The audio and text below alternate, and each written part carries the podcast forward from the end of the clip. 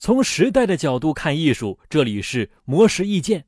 山浦康平是日本平面设计师、书籍设计家，也是亚洲图像研究学者第一人。他曾荣获日本最高奖励总理大臣奖，被业界誉为日本设计界的巨人。然而，山浦康平在设计生涯初期却经常被同行视作异端。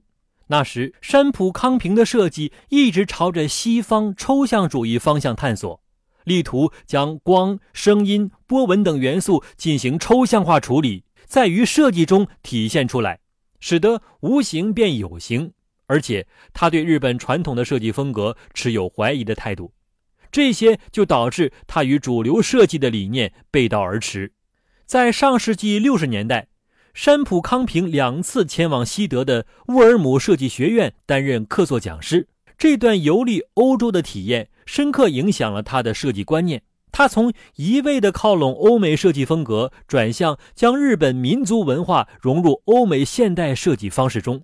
至上世纪七十年代，山浦康平应邀前往印度考察的旅程，则让他的文化研究从日本拓展至整个亚洲文化领域。文字、图像、符号都成为他设计的灵感来源。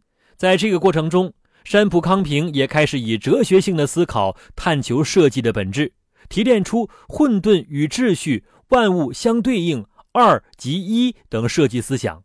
而到了创作生涯晚期，山浦康平不再满足于做一名杰出的设计大师，他希望有更多人能够关注亚洲文化，用设计为亚洲文化注入鲜活的生命力。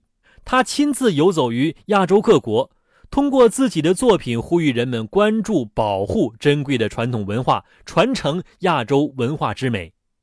以上内容由魔石意见整理，希望对你有所启发。魔石意见每晚九点准时更新。